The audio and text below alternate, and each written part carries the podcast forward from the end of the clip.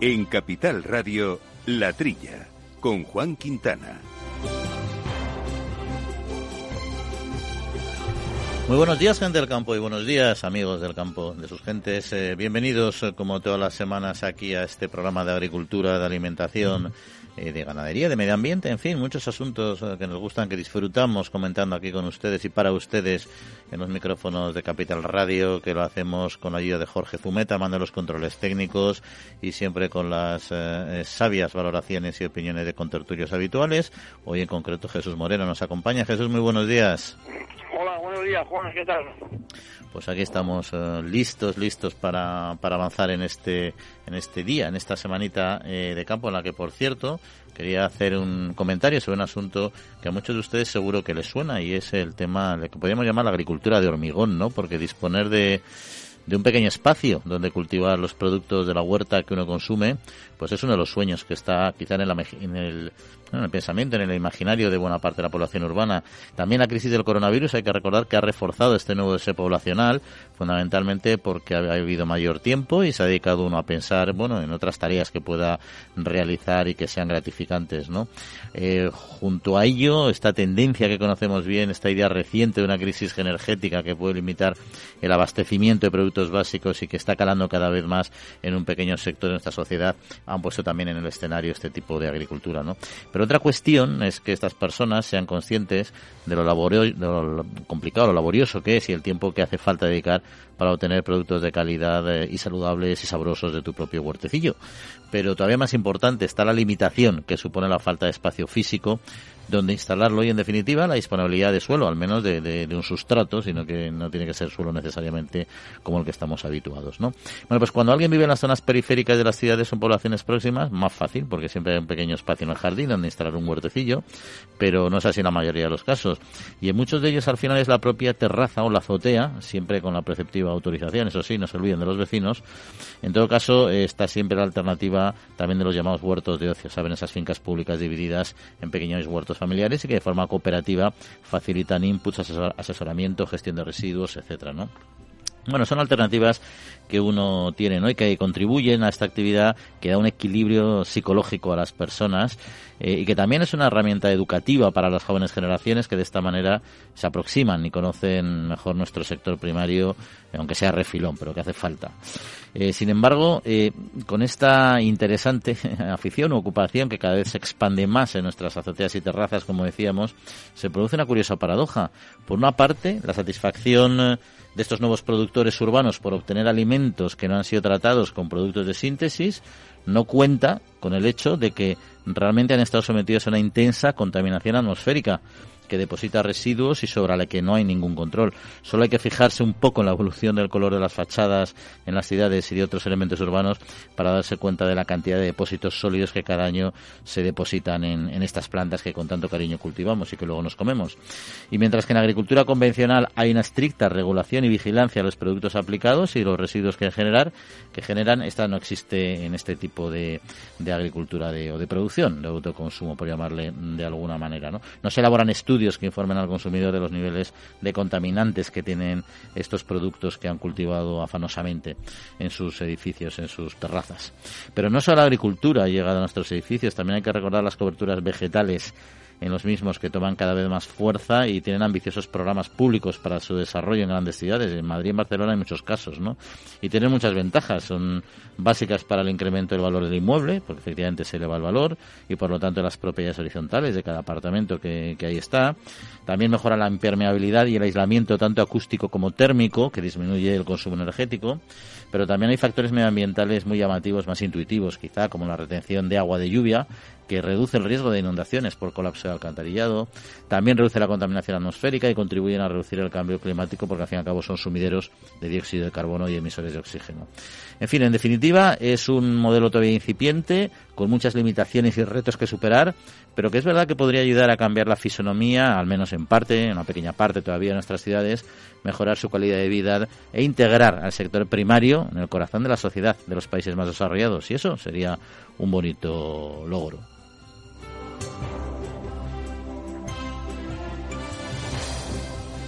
La Trilla, con Juan Quintana. Al mal tiempo, mala helada. El cambio climático lo ha cambiado todo y los riesgos son más y más imprevistos, como las lluvias, las heladas o el pedrisco. Por eso necesitas un buen seguro agrario que garantice tu tranquilidad. Y ahora es el momento de contratar tu seguro de uva de vino. Agroseguro. Trabaja sobre seguro. La Trilla, con Juan Quintana, Capital Radio. Bueno, pues eh, vamos a entrar en la actualidad de, la semana. No sé antes recordarle que vamos a hablar en profundidad con don Pedro Barato, presidente de Asaja, de la reforma laboral que cambia contratos y negociación colectiva también en el campo. Cómo afecta los recelos que ha generado en el sector, los intentaremos entender mejor con nuestro invitado. De la misma manera que charlaremos también de un nuevo marco legal eh, duradero en principio para impulsar la producción ecológica que han entrado en vigor este primero de, mes del año 2022, que también tiene algunas dudas, pero que en principio evidentemente va a potenciar o pretende potenciar este, este sector y la agricultura ecológica tanto en producción como en consumo. Y charlaremos de ello con Álvaro, Álvaro Barrera, que es el presidente de, de Ecovalia. Y dicho esto, Jesús, si te parece, entramos eh, a comentar algunos temas de actualidad. Yo creo que lo más significativo esta semana quizás eh, es el acuerdo entre agricultores, ganaderos y cazadores que han convocado para el día 20 de marzo en Madrid una manifestación para pedir al gobierno un plan de choque rural y decir basta ya ante el coste de las producciones que sube de manera continuada, la falta de rentabilidad por tanto, ya que los precios de venta no lo hacen proporcionalmente y también la falta de rentabilidad y de servicios en el campo, ¿no? Y se han reunido para este acuerdo Asaja, COA, GIUPA, la Federación Española de Caza, los criadores de toros de Lidia, la Federación Española de Asociaciones de Ganado Selecto y la Alianza Rural. Ahí está este, este plante, este, esta protesta colectiva que desde luego eh, hará ruido. Más un momento ahora, Jesús, que ya hay mucho ruido en parte por el tema de, de las macrogranjas que llevan una semana, ya casi dos semanas, coleando en los medios y en nuestra actualidad. Bueno, la, la, la, suma de quejas es tan grande que no sé si, si no se van a se van a diluir, ¿no? Con las cosas que hay tan importantes de, reclamar, tanto son son tan importantes, pero son tantas que a lo mejor, bueno, la queja general puede hacer ruido y a ver si despierta las conciencias de quien tiene que tomar medidas, ¿no? Se me ocurre como la más importante, bueno, la general, la general es el abandono del campo, esa es la general, ¿eh? Eh, también han, han, hecho partícipe a la Federación Española de Municipios y, Provincias. Tiene mucho que decir también los ayuntamientos, ¿no? Se me antoja como, como, como, como reivindicaciones más importantes eh, esto, la, la, la, famosa comparación de los productores de, de, terceros países, que no tienen las mismas exigencias que tienen los productores eh, europeos. Vamos a ver si se consigue algo. Luego lo comentaremos en la en, otra noticia que, que, que, tenemos sobre la, la presidencia de de, Francia de este semestre, ¿no? Sí, pero, es verdad, es, verdad Jesús, que, si quieres comentamos este tema y luego seguimos con la manifestación, porque has mencionado un tema interesante, que es este de la presidencia eh, francesa que asume ahora la Unión Europea y con un periodo en el que van a defender eh, conjuntamente estos dos países, España y Francia, la aplicación de, de las cláusulas espejo, ¿no? Que al final precisamente son para son para este asunto, ¿no? Para, para conseguir que no, no se generen agravios comparativos con las importaciones de países donde los requisitos sociales, medioambientales y de todo tipo son mucho más limitados. Hombre, vamos a ver, Francia no, no, hay que olvidarse de que es la, demanda en Europa en, la cuestión en la cuestión agroalimentaria, ¿no? Y claro, tiene mucho peso. Es, es ahora una, una ocasión que, que presida la Comisión desde el 1 de enero hasta junio. Vamos a ver si es verdad y a Francia eh, se, le une los demás países, nosotros, desde luego, por supuesto, la queja esta de cláusulas espejo, está clarísimo, ¿eh? No se exige a los productores de terceros países las mismas, eh, las mismas exigencias que tienen los productores de la Unión Europea. Vamos a ver si, si, se consigue algo a través de, de, los, el, nuevo tratado que, falta por firmar para el desarrollo de África Meridional, y, y, vamos a ver si, se consigue de, una vez que los productos que llegan de terceros países cumplan las exigencias que tienen los productos eh, eh, en Europa. Sería una ocasión, vamos a ver si con la fuerza de Francia, que, es importante, y la unión de, los demás países se consigue de una vez por todas esta reivindicación que viene de antiguo. Sí, y además ahí hay dos temas que tendrán que atar que hilar fino, ¿no? Porque bueno, el concepto, la, la, la cláusula, como se dice, la idea es correcta, pero luego tienes eh, dos puntos neurálgicos. Uno es el control en origen, o sea, cómo controlas tú países muy alejados que cumplen las normas que se, que se realizan aquí, es decir, al final hay que hacer auditorías, inspecciones, es decir, todo es un proceso complejo. Y luego la entrada en Europa por los distintos puertos, que sabemos que al final la forma de aplicar en los puestos de inspección fronteriza de los países las normas europeas es mm, teóricamente la misma norma para toda Europa, pero en la práctica hay puertos que son más flexibles a la hora de, dar entrada a determinados productos. Y eso es otra batalla interna que tendrá que lidiarse con, en, la, en, la Comisión en Europa. Han relajando los controles, se han ido disminuyendo el tipo el número de controles eh, eh, en los puertos de, entrada. No sé por qué motivo, si es que no hay suficientes funcionarios. Eso es clave, porque como tú dices, en, origen es muy difícil controlar qué, medidas tienen para producir los agricultores y ganaderos de, los, terceros países.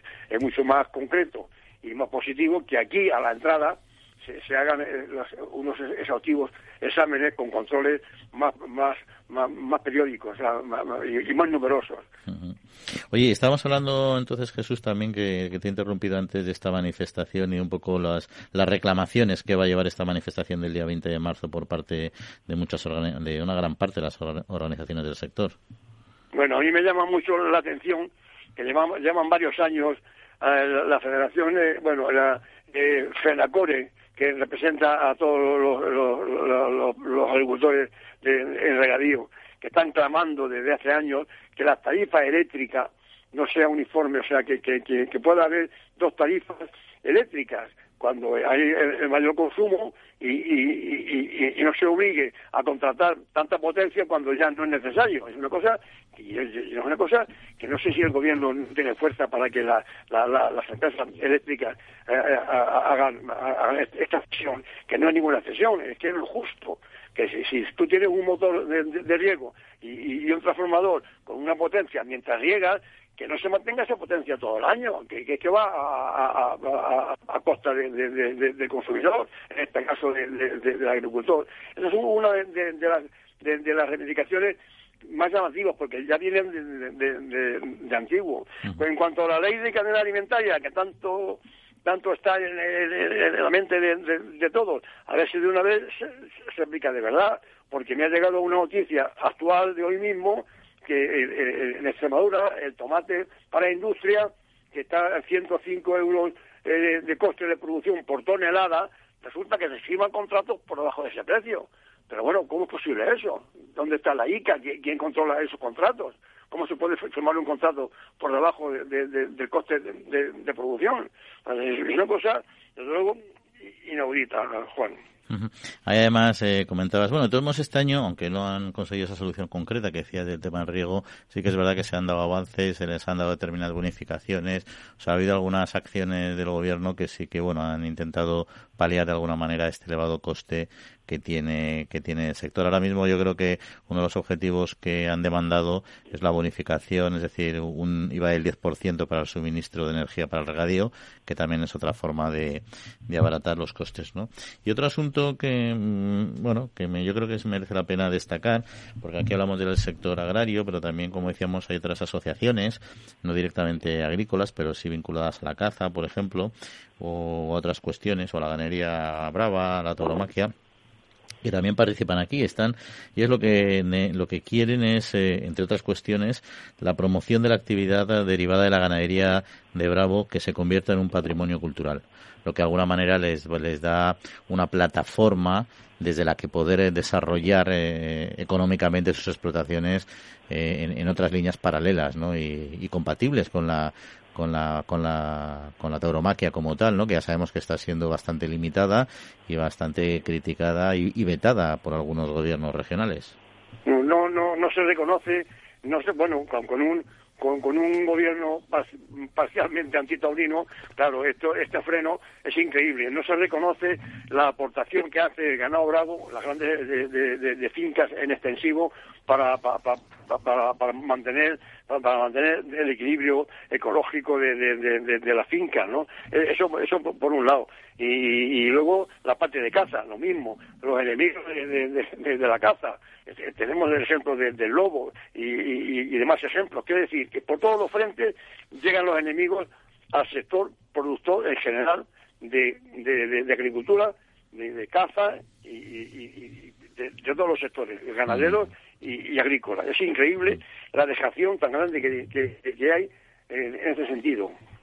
De todos modos, en, ese, fíjate, en ese tema de taurino, que además yo sé que tú eres un gran, un gran aficionado, eh, yo lo que no tengo claro es que si realmente eh, se limita y se reduce la, la fe, la feste al toro de alguna manera, que es el negocio principal de, estas explotaciones, eh, el mero hecho de ser patrimonio cultural les va a permitir eh, mantenerlas de forma sostenible. Es decir, obviamente no tengo cifras en la mano, ¿no?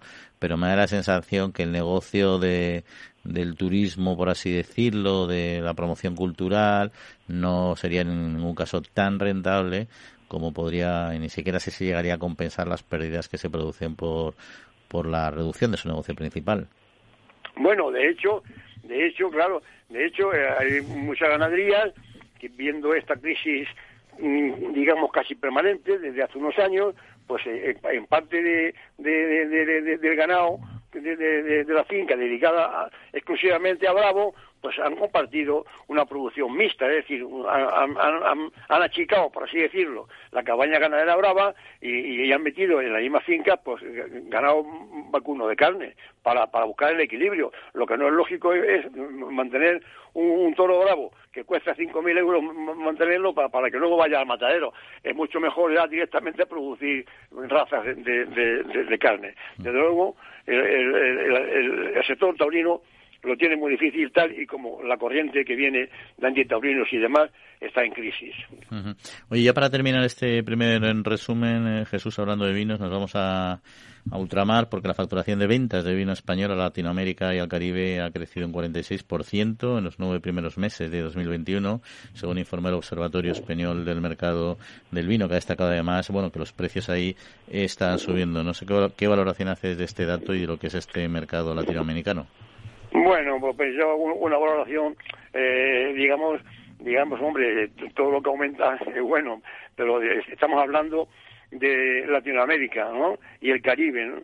Dice que han, aumentado muy, muy con, mucha importancia el mercado de México, República Dominicana, Colombia, Venezuela, Panamá y Chile. Bueno, Chile es un gran competidor nuestro. Pero esos países que acabo de mencionar, ¿quién consume vino eh, español? ¿La clase media?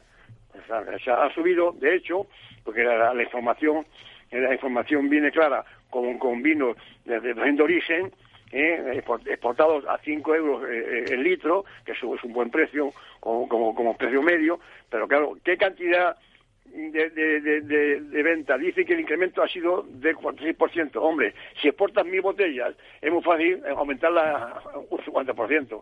Quiero decir que son mínimas las cantidades de vino que van a estos países. Mm. Bueno, menos da una piedra, si, si se consigue vender por ahí tal. El hecho real, Juan, es que el precio medio del vino eh, que, que, exporta España es a 2,73 litros con vino envasado y a 1,20 euros el litro con el, eh, eh, haciendo la media del vino eh, a granel con el vino envasado. Eso es un precio ridículo. Francia exporta el vino como precio medio a 5 euros. Nosotros estamos en 1,20 ah, pero hay que el volumen de nuestras exportaciones a granel bajan claramente. Aún así, en, aún, así en envasado estamos por debajo de la media francesa, eso es verdad. Sí, sí, eso es un dato, pero bueno, tenemos un mercado potente que es el de graneles también, al que tampoco hay que, hay que despreciar porque es un volumen importante, márgenes más pequeños, evidentemente, ¿no? Pero bueno, vamos a continuar hablando de otros temas, Jesús, porque el tiempo avanza y queremos hablar también del mercado laboral. En CaixaBank reforzamos día a día nuestro firme compromiso con el sector agrario. Y lo hacemos a través de nuestras cerca de 1.200 oficinas Agrobank y más de 3.000 expertos agrarios que ofrecen asesoramiento especializado a todos y cada uno de nuestros clientes. Agrobank, contigo para seguir creciendo. La Trilla, con Juan Quintana, Capital Radio.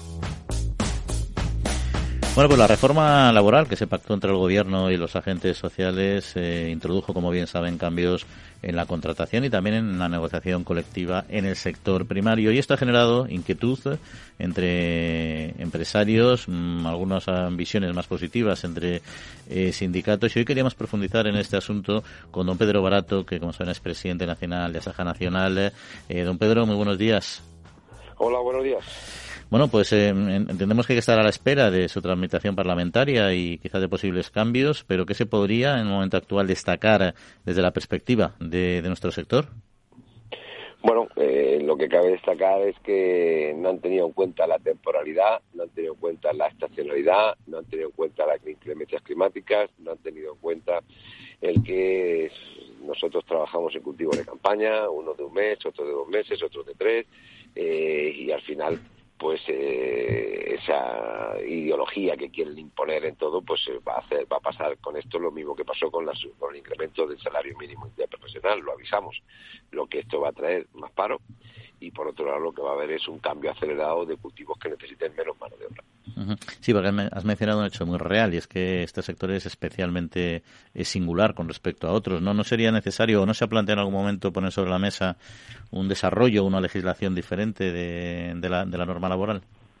Bueno, eh, yo creo que lo que funciona mm, hay que dejarlo, ¿no? Y, en este caso, eh, los contratos temporales en el campo, pues se hacían contratos eh, cuando viene la época de la vendimia, ahora estamos en, campaña de, de, aceituna, o cuando hay que recoger el melón, el melocotón, la sandía, entonces se contrataba el personal bajo criterios estrictos de la negociación colectiva y lo que nos choca es que aquí hay 90 días que tienes que programar ahora mismo pero esos 90 días pues no va a ser suficiente y entonces esos trabajadores van a pasar a fijos discontinuos, a una mochila que el sector ya no puede aguantar más, el sector con lo que tiene encima, con el incremento de costes laborales, con el incremento de costes de seguridad social, con el incremento de costes de lo que necesitamos para producir, pues esto es dar la puntilla al sector. Estamos tratando, eh, ojalá y nos tengan en cuenta, el que haya una disposición transitoria, una disposición adicional donde se contemple que como que bueno que se siga manteniendo la temporalidad del campo, no 90 sino 120 días y bajo los convenios colectivos del territorio con los sindicatos pues lleguemos a acordar si necesitamos más tiempo o no necesitamos más tiempo. En eso estamos trabajando ahora, pero la verdad que hasta aquí no se ha tenido en cuenta al sector agrario. Y esto, hay otros sectores más, pero yo voy a hablar del sector agrario, ¿no? Por lo tanto, eh, lo que hay ahora mismo encima de la mesa es algo muy, muy perjudicial para el futuro del sector agrario con mano de obra. Mm. Sí, pues entiendo que el incremento de los costes laborales eh, derivado de esa complejidad de mantener los contratos temporales eh, va a ser, sería sustancial, ¿no? muy sustancial porque al final pasarían a fijos discontinuos, esos fijos discontinuos tenías que ver para el año que viene si, si, si, valen para lo que vas a hacer o si valen para otra actividad y ahí va a tener incremento en este caso de despido, no sabemos si 12 días, 16 días, cuando el, trabajador deje de, de trabajar eh, y luego pues los incrementos en seguridad social, los incrementos en, en, contingencias, eh, por lo tanto van a ser incrementos pues muy muy grandes, ¿no? Esto pues va a ser un negocio para otros que se dedican a eh, preparar mano de obra, que son determinadas empresas que hay por ahí y en donde bueno pues el trabajador va a cobrar lo mismo o menos incluso, pero el empresario va a pagar mucho más. Porque decían los sindicatos, en cambio que creo es la parte que más como satisfecha estaba de este acuerdo, eh, decían que iba a ayudar a, solucionar lo que ellos dicen que hay la precariedad laboral en este sector. ¿Existe eh, precariedad laboral o cómo la entienden ellos? Bueno, eh, lo que van a solucionar es que no va a haber empleo en el sector agrario, ¿no? O muy poco empleo y empleo muy determinado, ¿no? Eh, yo creo que los sindicatos se vuelven a equivocar, eh, están con la cantinela de, la, de, que hay que acabar con la temporalidad, pero digo usted, ¿cómo voy a acabar con la temporalidad si es que mi trabajo es temporal? Y luego, por otro lado, todo lo que están diciendo con respecto a al tratamiento de los trabajadores es que no tienen vergüenza, porque es que todo eso lo estamos haciendo con ellos en las negociaciones colectivas de los convenios colectivos que tenemos en todas las provincias. Lo que pasa que al final, pues son situaciones que eh, ellos mismos cuando te sientas a negociar eh, con los sindicatos, pues ven la realidad, en las provincias ven la realidad de lo que tenemos. Y luego, ¿qué es lo que ocurre? Se tienen que ceñir a esos, esas amistades que tienen en el gobierno para que lo que no son capaces de llevar a una mesa de negociación lo tienen que hacer por decreto ley. Si tan valientes son para hacer por decreto ley eh, todo este tipo de subida del salario mínimo interprofesional, tenían que tener la misma valentía hacer por decreto ley que un producto agrario no se pueda vender por debajo de los costes de producción. Aquí nadie se niega a pagar más, nadie. Eh, de hecho, cuando las cosas funcionan, eh, ¿qué tiene que ver un convenio colectivo? Se paga lo que hay que pagar y punto. El problema es cuando por decreto ley te están llevando a unas situaciones que desde luego no va a ser, no van a hacer viable el futuro del sector. Y cambiando de tema, Pedro, mira, habéis convocado esta semana para el 20 de marzo entre distintas organizaciones, UPACOA y otras organizaciones del sector, una manifestación. Yo recuerdo que en, en, en 2020 el sector decidió, planteó pues eh, paralizar unas movilizaciones que tenía precisamente para poner el foco en la solución de, de la pandemia, la crisis del coronavirus y bueno, y ahora así se ha seguido un poco hasta ahora, ¿no? Esto es una continuación de lo que estaba previsto un poco la situación de en ese momento o las cosas han, han evolucionado también en, en negativo o en positivo. Bueno, eh, lo que hay es una convocatoria para el 20 de marzo una movilización de todo el sector, de todo el mundo rural, de todas las organizaciones, regantes, cooperativas, organizaciones, eh, organizaciones eh, locales, municipios, de todo el mundo. Pero las movilizaciones del sector agrario no van a parar. De hecho, para la próxima semana, la siguiente y los primeros días de febrero ya hay convocadas, hay convocadas en Castilla y León, hay convocadas en Rioja, hay convocadas en Navarra, hay convocadas en Ciudad Real, Sevilla, que se ha aplazado por el tema del COVID, la tenemos el 20, pero mm, esto sigue, sigue y es la continuidad de aquello que dejamos parado. Pero me gustaría hacer una pequeñísima reflexión, ¿no? Y es que el sector agrario eh, ha sido, en este caso, el culpable, el culpable positivo de que no falte un solo alimento en esta pandemia en las mesas y en los frigoríficos de los consumidores españoles. Y algunas veces estamos arrepentidos porque a lo mejor si hubiese faltado algo tendrían o nos tendrían un poco más en consideración.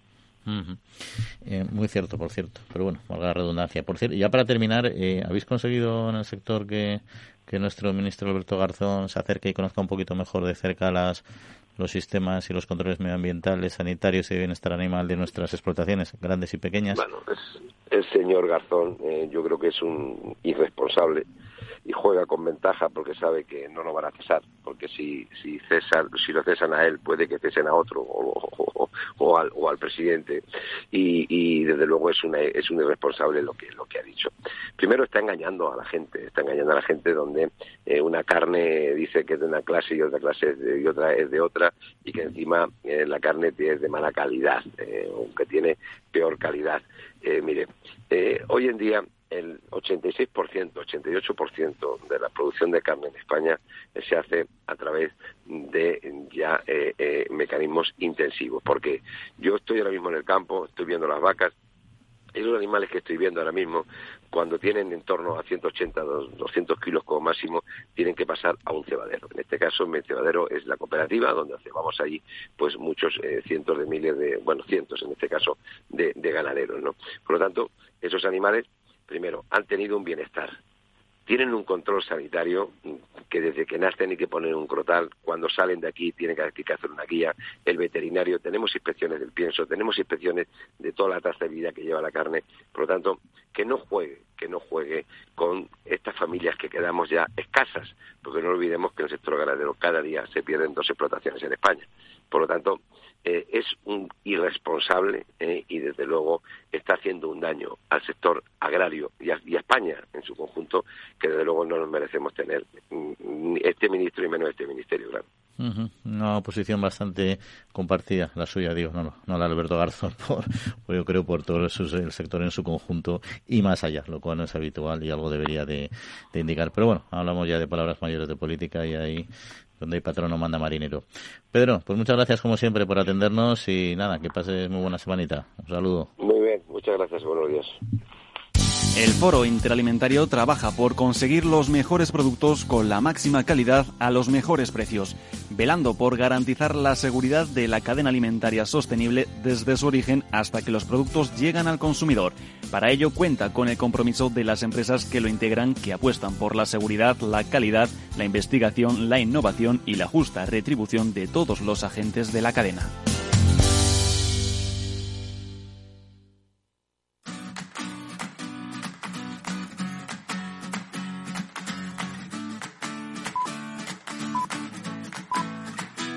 La Trilla, con Juan Quintana.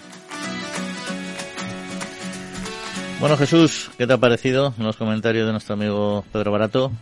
Hombre, lleva toda la razón, pero yo le, hubiera preguntado, vamos a ver, él, se sienta en la COE, en el Consejo de la COE, como representante de Asaja. Se ha podido hacer el acuerdo como está hecho, excepto para la agricultura, la cuestión de, de actualidad. Bueno, a ver si se el, el Parlamento, es muy fácil. En los acuerdos estos que han llegado con, con sindicatos y que eh, el presidente de la COE, el señor Garamendi, lo ha tenido por bueno, habrá empleado la sensatez y, habrá convenido en que el acuerdo es bueno. O sea, que ha cedido menos de, lo que se exigía, de acuerdo. Pero es, es tan difícil hacer esa excepción, el acuerdo de temporalidad que se imponga en las industrias, en las industrias en general. ¿eh? Pero con una excepción, en el campo, porque si, si el campo es temporal, ¿cómo se puede hacer un acuerdo quitando la temporalidad? Es que es, que, es, que es castiana la, la, la, la, cuestión. O sea, si, si, si, si, si el campo son temporales las cosechas, la aceituna, la vendimia, eh, la, fruta, en fin, que quiere decir que hubiera sido tan difícil haber puesto esa excepción el acuerdo es válido, excepto la temporalidad se mantiene en el campo. Así veo yo que se, ha podido arreglar. Sí, a mí, lo, a mí lo curioso me parece que, o sea, que lo que dices tú es que es algo evidente, es decir, uno que no esté metido en el sector, bueno, pues puede de repente no caer en eso, porque saberlo lo sabe todo el mundo.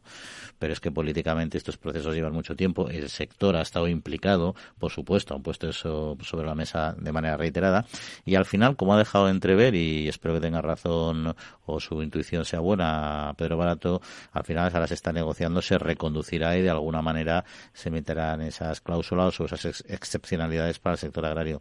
Pero ¿por qué es necesario llegar a ese punto? Es decir, es algo evidente. Es necesario sacar un acuerdo contra el sector para luego negociar y darle la vuelta, no darle la vuelta al acuerdo en su conjunto, pero las partes que nos afectan, que además ningún sector va a poner ninguna pega en, esa cuestión, porque es algo que como decíamos ya funciona y lo que funciona no tienes por qué tocarlo, si nadie, nadie protesta por ello, es porque está bien, ¿no? Entonces, ¿por qué no, por qué no se acuerda desde el principio y nos evitamos este, esta presión que parece que siempre está el sector agrario defendiéndose de medidas verticales? Yo no, no, no, no entiendo muy bien. Y yo sí que creo que al final se solucionará porque porque si no, no tiene ningún, o sea, no tendría ningún sentido, como dices tú, romper la temporalidad de los contratos o, o, modificarla de manera sustancial, porque es un cambio sustancial, cuando realmente es lo que están dando vida en gran parte al sector, ¿no? Pero bueno, oye, Jesús, otro asuntillo que teníamos ahí entre manos, que bueno, colea en este programa en general en el sector y nosotros lo seguimos muy de cerca, de nuestra querida aceituna eh, negra, que ya saben nuestros oyentes que Estados Unidos aceptó el informe de la, de la Organización Mundial del Comercio, ¿no? Ha valorado positivamente la decisión de la Administración estadounidense de aplicar el informe final de la Organización Mundial del Comercio, ha valorado nuestro gobierno, lógicamente, y concluye que los aranceles, este informe concluye que los aranceles aplicados por Estados Unidos a las importaciones de aceitunas negras españolas son contrarios a las normas de este organismo y además es muy relevante que determina que las salidas de la política agraria común no pueden ponerse en cuestión ya que están desvinculadas eh, de la, de la producción. Un dato interesante tras muchos meses, años de lucha por este asunto y mucho dinero perdido por el camino. Hombre, fíjate tú, el Ministerio de Agricultura y el de Industria lo, lo, venden como un éxito. Bueno, será parcial. De momento, desde el 2018 que fue cuando Estados Unidos impuso el 35% de aranceles a la cintura negra, han pasado cuatro años, ¿eh?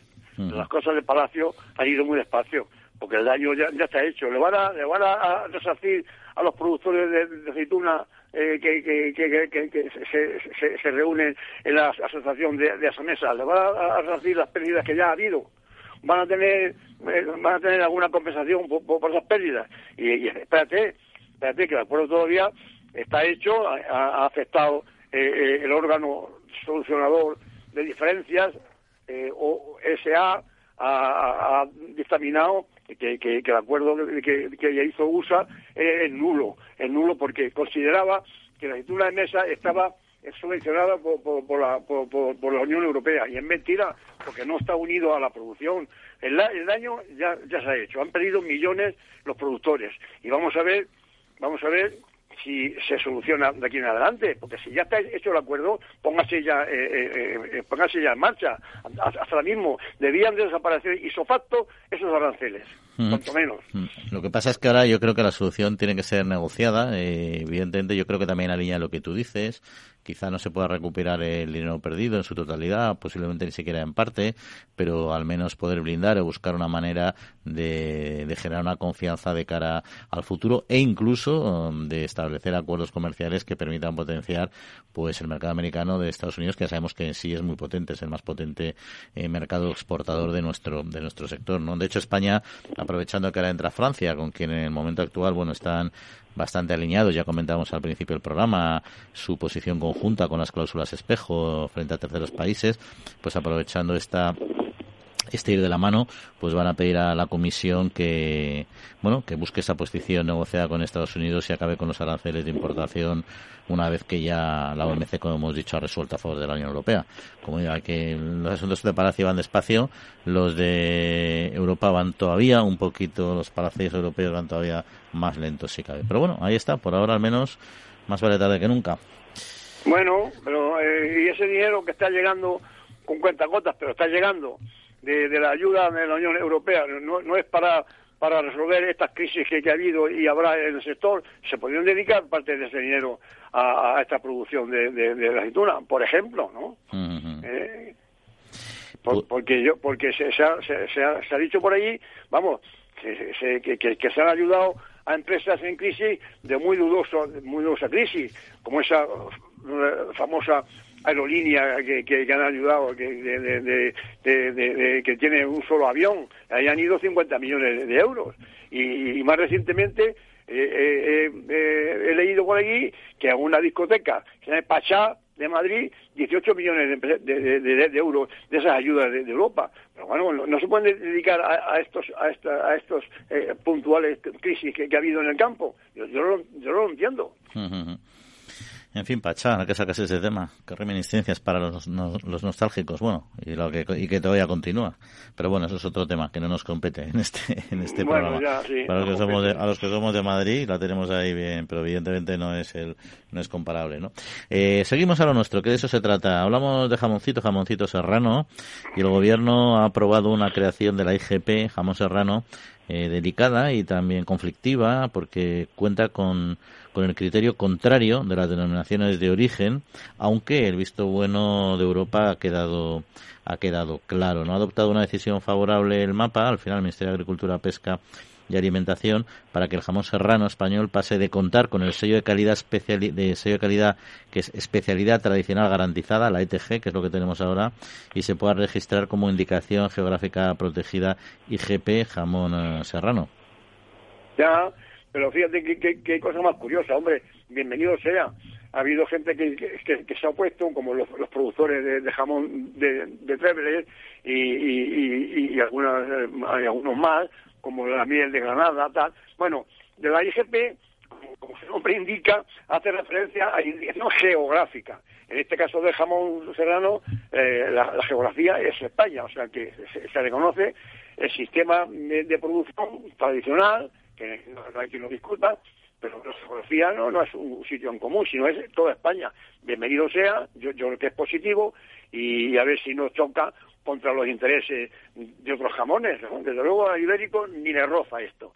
Pero el jamón, por ejemplo, de Trevelet, yo creo que el consumidor sabe muy bien lo que es un jamón de Trevelet con su IGP y luego la IGP, digamos, más general, que va a ser la de, la de jamón serrano.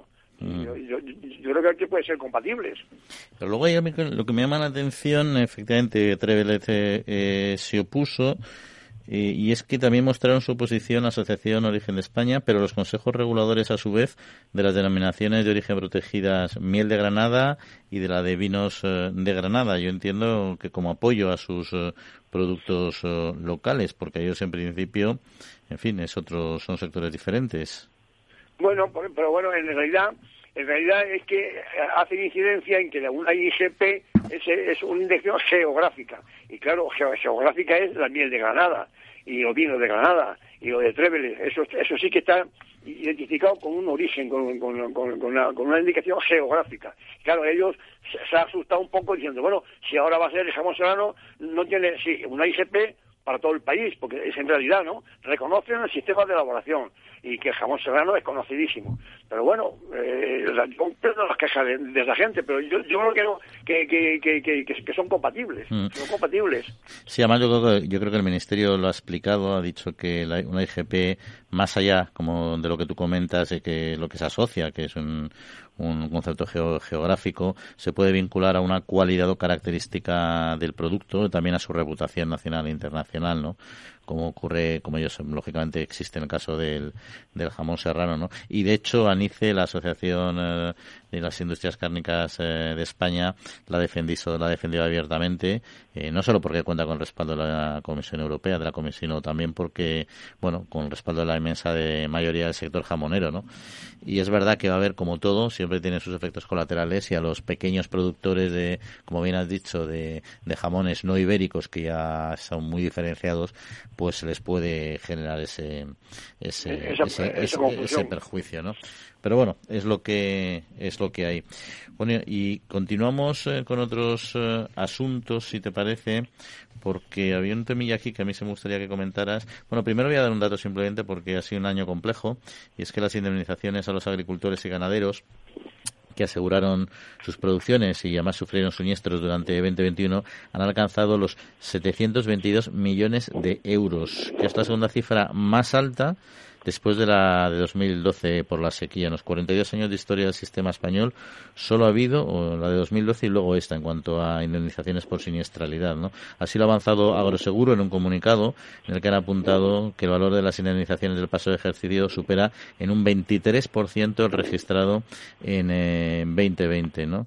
Eh, sufrió efectos de extremas heladas y nevadas durante el, invierno, durante el invierno. Todos nos acordamos de Filomena y el comienzo de la primavera y después vinieron pues recordarán meses de muchísimas borrascas, con viento, con lluvia, con pedrisco, con olas de calor después, en fin, fue un año muy muy complejo, ¿no? Y entre agosto y septiembre las famosas danas, las depresiones aisladas en niveles altos, también produjeron importantes daños porque fueron muy extensas en la geografía, abarcó una decena de comunidades autónomas al mismo tiempo, lo que no es habitual. Total, más de 122.000 siniestros, 34% más con respecto a 2020 y 93.800 partes de siniestros eh, ganaderos específicamente. ¿no? En fin, un año que fue duro para el campo por muchas cosas, pero por la climatología también. Menos mal que el sistema de seguros de, responde, si no de todo, al menos de, parte de esas pérdidas. Se ha juntado ese año el hambre con las ganas de comer. Es decir, las heladas tardías de siempre en España han hecho un daño eh, digamos, mínimo o no importante en ciertas zonas, ¿no? Me refiero al viñedo en concreto, ¿no? Que una, una helada eh, tardía de mayo pues ya afecta afecta a, a, la vid. Pero es que este año ha sido extremas heladas, ¿no? No ha sido lo que ocurre todos los años.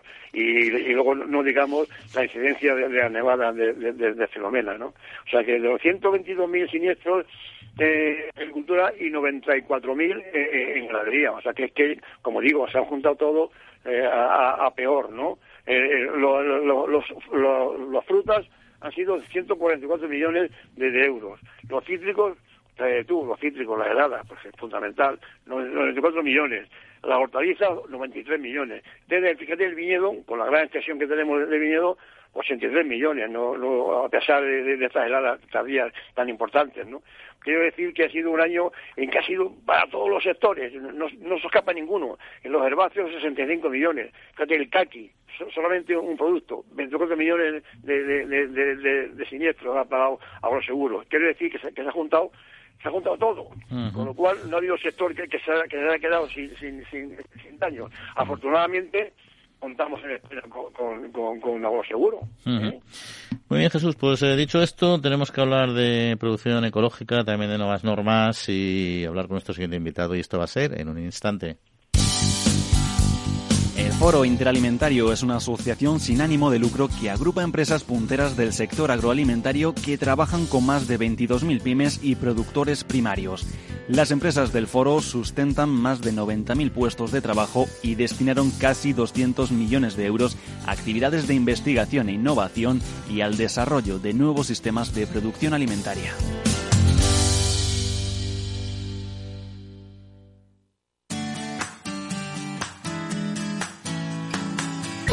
La Trilla, con Juan Quintana, Capital Radio.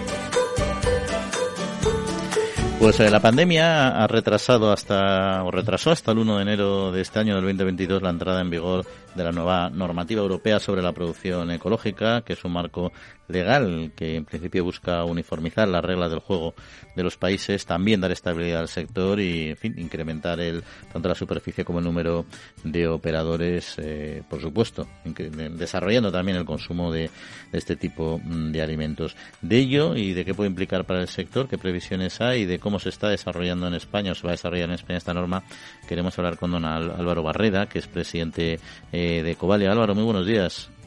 Eh, muy buenos días, Juan. ¿Qué tal? Bueno, está, ¿qué impacto prevén pueda tener así a grandes rasgos esta, esta norma dentro del sector?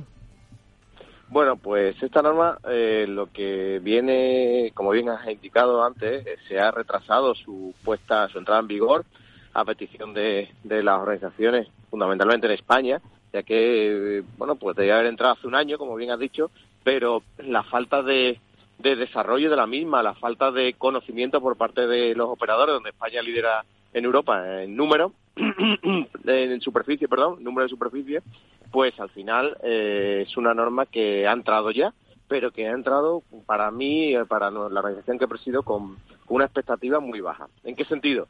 Pues no era necesario en cambio normativo, ya que teníamos una normativa a nivel europeo. Eh, esta normativa, pese a dar claridad, lo que viene es a riesgo a día de hoy de banalizar la producción ecológica, ya que deja mucho más interrogantes que antes de su entrada en vigor. Y para muestra un botón, a día de hoy eh, estamos hablando que en España solo hay dos entidades de certificación de las 28 que hay que puedan emitir certificado con esta nueva normativa, con lo cual creo que está demostrando que ha cogido desprevenido nuevamente en España el sector y a la coordinación en España. ¿Y cómo puede ser esto en un país donde, como bien dices, lideramos eh, no tanto el consumo, pero sí la, la superficie, la producción, los operadores? Pues yo creo que la coordinación eh, no se está llevando adecuadamente. Creo que no hay una homogeneización de criterios, va muy lento. Los elementos que se utilizan para esta homogeneización no son los adecuados, ya que, por decir, a fecha de hoy solo hay dos entidades eh, acreditadas que pueden emitir eh, estas dos eh, estas certificaciones conforme al reglamento nuevo el 848 entonces bueno pues esto lo que creo que es una falta de coordinación que tiene que ejercer esta coordinación ese es el ministerio con las comunidades autónomas. Y a los productores son los que nos pilla entre medio. Eh, en Ecovalia pues hemos manifestado esta situación de falta de concreción, de falta de criterios de organización, de guías que permitan esta eh, eh, este, esta organización de los productores y saber a qué atenerse y a 10 de hoy ya entrado en enero pues eh, no existe. Entonces, mm, al final, los ganaderos, los agricultores y la industria son los que están eh, de fondo de saco y los que al final ven que sus producciones pues se pueden ver afectadas. La verdad es que llama la atención, ¿no? Porque siendo una norma que a priori, visto desde fuera, uno piensa, bueno, pues seguro que va a reforzar. La Unión Europea también quiere tener un 25% de la superficie agrícola que sea ecológica en 2030, ¿no? Eh, y uno siempre se espera que el sector, en el fondo, lo, lo, vea como una oportunidad, ¿no? Más que una más que un problema una limitación en un momento dado, ¿no? Pues eh, se ha escrito mucho sobre este nuevo normativo, va a venir a garantizar, y digo, bueno, pues esto es lo que falta todo el mundo que está arrojando eh, parabenes para esta nueva mm, regulación, en lo que les digo yo es que tienen que leer más. Eh, no se la han leído bien, no se han quedado en la superficie de los titulares. Y tenemos un riesgo todavía en España de perder este liderazgo y que en un país donde el consumo todavía está muy bajo, muy bajo, como bien sabéis vosotros, eh, pues esta normativa lo que puede hacer es un flaco favor ya que puede banalizar con la sección de, de, certificarse algunos productores, con la sección de etiquetar a algunos productores, pues en un país como España, que todavía tenemos que despegar el consumo, pues este reglamento de no coordinarse, como a día de hoy podemos ver que no se está coordinando, pues le hace un flaco favor a la garantía de esa producción y a la confianza del consumidor. Pero el Ministerio en principio ha dicho que va a desarrollar, parece ser que no tiene mandato para hacerlo, o sea que no, es preceptivo, pero una hoja de ruta eh, nacional. ¿Esto puede eh, compensar, digamos, esto que usted está diciendo o en qué línea se está trabajando con el Ministerio? Bueno, en el Ministerio eh, tenemos líneas abiertas, pero a día de hoy la hoja de ruta no está, cuesta mucho el interlocutar con las asociaciones y con la asociación eh, nacional, con la principal, no hemos hablado para esta hoja de ruta, se está trabajando, pero no tenemos una respuesta clara y contundente. ¿Qué se va a hacer? ¿Qué, ¿Cuál es el objetivo? Vale, paso uno, paso dos, paso tres, paso cuatro, yo todavía no lo tengo. Y estamos ya, y, y si no lo tengo, cuando ya entra el nuevo reglamento, mal. Segundo, hoja de coordinación. Las 17 comunidades autónomas, ¿cómo se van a coordinar? Existe un órgano. Ese órgano no ha dado respuesta a quién tiene la obligación de certificarse y cómo va a controlar los que no se tengan que certificar. ¿Quién puede no etiquetar? ¿Qué valores vamos a tener? El reglamento lo dice, sí. ¿Y quién va a verificar que sean menos de tales cantidades, menos de, tantos kilos de producción? Que me parece un avance, pero a, haber entrado el reglamento, pese a haber habido una prórroga de un año y que a día de hoy entrar el reglamento no esté, pues mm, hay que ser muy muy espabilado para decir, creo que falta un poquito de coordinación. Y lo peor, que esto siga en más tiempo. Y, otra cosa, eh, Álvaro, ese, ese objetivo que comentaba anteriormente, del 25% de superficie en ecológico en 2030, ¿es un objetivo realista? ¿Lo, demanda realmente el mercado o va a ser también algo un poco que va a forzar en exceso la, la maquinaria de este subsector? Bueno, la máquina no la va a forzar. La máquina, el ser producido ecológico, como bien sabe, vamos a respetar eh, los ritmos, ya sean ciclo o ritmos empresariales o ritmos económicos. El 25%, por supuesto, que es efectivo, eh, eh, es factible y además es, un, es una cifra al que tenemos que llegar porque el mercado nos lo está poniendo, ¿vale? El mercado a nivel europeo. ¿Qué pasa? Que bueno, que yo todavía no tengo respuesta de cómo lo vamos a hacer en España. España es un país que está rozando el 10%, eh, una de cada 10 hectáreas agrarias útiles ya son ecológicas, pero tenemos eh, la comunidad autónoma que va liderando eso, que es Cataluña, donde su porcentaje está muy cercano al 25%. Andalucía ha hecho un esfuerzo muy grande eh, para ponerse a, la saga y está a punto de, de, arrebatarle el primer puesto a Cataluña con casi también el 25% de la superficie agraria en ecológico, pero tenemos comunidades con una superficie muy importante como Castilla y León que están no llegan al 2%. Y los planes para llegar al 25 pues son pues la verdad que irrisorios el esfuerzo que está haciendo. Entonces, ¿qué vamos a hacer para que España como país subamos al 25? Pues unas comunidades muy comprometidas y otras muy poco comprometidas. Pero bueno, no tiene que subir España. De España si queremos que la media sea, bueno, en Europa, bueno, sí, el 25% en cada país sumaríamos, eso está claro, pero España, digamos que lleva ventaja frente a muchos otros países, ¿no? De todos modos, hay eh, una de las cuestiones que se plantea en la comisión, además un representante precisamente español, es que con este, eh, con este modelo eh, se va a conseguir que, las explotaciones ecológicas, pues da igual que sea una en Galicia, en Polonia, en Alemania, etcétera, van a tener todos los mismos criterios, ¿no? Al darles una estabilidad normativa. Eh, esto puede hacer más allá de que, porque todos entendíamos que los criterios debían ser similares en Europa, pero más allá de esto va a conseguir que más productores se adhieran a la, a la actividad.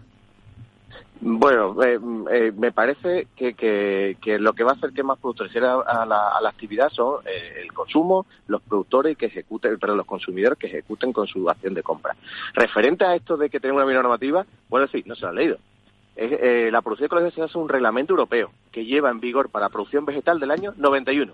Aplicación directa en todos los Estados miembros, con lo cual del año 91 los agricultores ecológicos llevan haciendo el mismo sistema y la misma regla de juego, con lo cual este reglamento no viene a traer nada nuevo, porque es que teníamos que cumplir los, los 28, ahora los 27 Estados miembros ese reglamento. En el año 98 se unieron los ganaderos, mismo reglamento para aplicación la normativa de ganadería ecológica en toda la Unión Europea. Esto no trae nada nuevo este reglamento, con lo cual era ya anterior todos teníamos misma normativa. Se ha incorporado la, acuicultura en el año 2007, el vino 2011.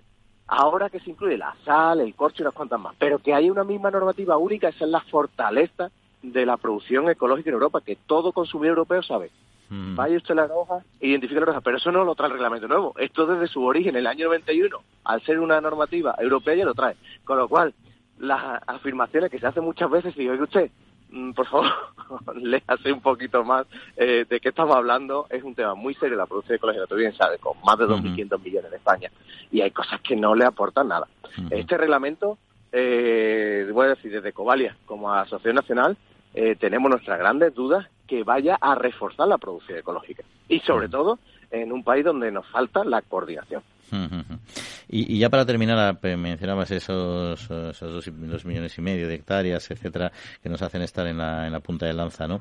Eh, aún así, en consumo estamos todavía muy limitados, como también has mencionado, ¿no? ¿Por qué no aumenta el consumo en consonancia? Bueno, pues el consumo hemos tenido una falta de, promoción y una falta de, de, hacer compras públicas. A día de hoy así me consta, pero me no, hechos son, hechos son reales. Eh, al final del año pasado tuvimos eh, un plan de promoción de alimentos ecológicos que ha sido consumado y creo que ha tenido muy buen resultado. Ahora esperamos en este inicio de año que tenga la segunda oleada, pero lo que falta es las compras públicas, que se nos pide el Pacto Verde Europeo y la Comisión Europea, y hay fondos para, para gestionar las, compras públicas en ecológico, como existe en otro país en nuestro entorno, en Dinamarca, eh, en Países Bajos, y eso es lo que hace falta. Entonces aquí hay que promocionar, que ya por fin estamos haciéndolo, eso hay que darle la enhorabuena, eso sí lo ha hecho bien el Ministerio en promoción, pero hace que seguir promocionando y sobre todo la acción de compra pública, como en otros países, para superar esos 54 euros personas que nos distan mucho de la media europea. Álvaro Barrera, eh, presidente de Covalia, pues muchas gracias por acompañarnos y por darnos luz sobre este reglamento. Un saludo. Muchísimas gracias a vosotros por acercarse a la producción ecológica. Un fuerte abrazo.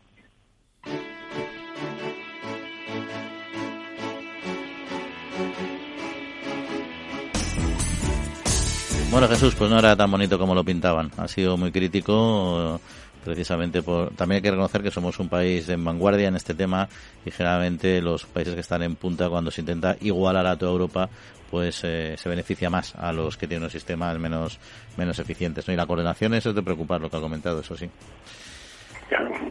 ya, sabes que España hombre dice que el consumo no no es importante yo creo que yo creo que eh, España eh, el consumidor prácticamente para él para él todo, no, no es que sea todo ecológico, sino que, que son eh, productores, son productos conocidos y, y, la, la, palabra ecológico pues no le dice nada, vamos, no, no, no, no, le, no, le supone un plus para, para comprar una cosa cuando sabe que, que, lo que no es ecológico es, es totalmente de garantía. Pues quiero decir que tiene difícil que España suba el consumo, ¿eh? Sí, eso es verdad. Pero bueno, yo creo que se conseguirá, se conseguirá, pero bueno, según vaya la economía, al final el consumo en ecológico depende mucho de la evolución de la economía y del coste de la cesta de la compra y las estrecheces de las familias, ¿no? Pues, eh, vamos a cambiar de tercio, si te parece, y vamos a hablar del mundo de la apicultura, pero no tanto de producción de, de miel, porque Natalia Díez es una joven de Tenerife que empezó, bueno, fabricando envoltorios de cera de abeja en su casa porque lo que quería era buscar una alternativa al plástico para su uso personal y al margen de, las valoraciones que hacemos aquí en muchas ocasiones sobre el plástico, sobre este tipo de, envase, es una decisión eh, vinculada al sector ganadero en este caso, pues interesante parece, ¿no? Advirtió el interés de la gente porque al principio lo hacía casi como hobby y al final lo hace como proyecto empresarial y ahí está funcionando funcionando abiertamente. Ya tiene más de 200 colmenas, que no está nada mal, ¿no? Y fundó Ecoalpispa. Es una una, un aprovechamiento de, de la apicultura que yo desconocía. No sé si tú estabas habituado a estas innovaciones. Bueno, esta chica, bueno, que tiene una inquietud que, que es, digna de, de, de, aplauso, ¿no?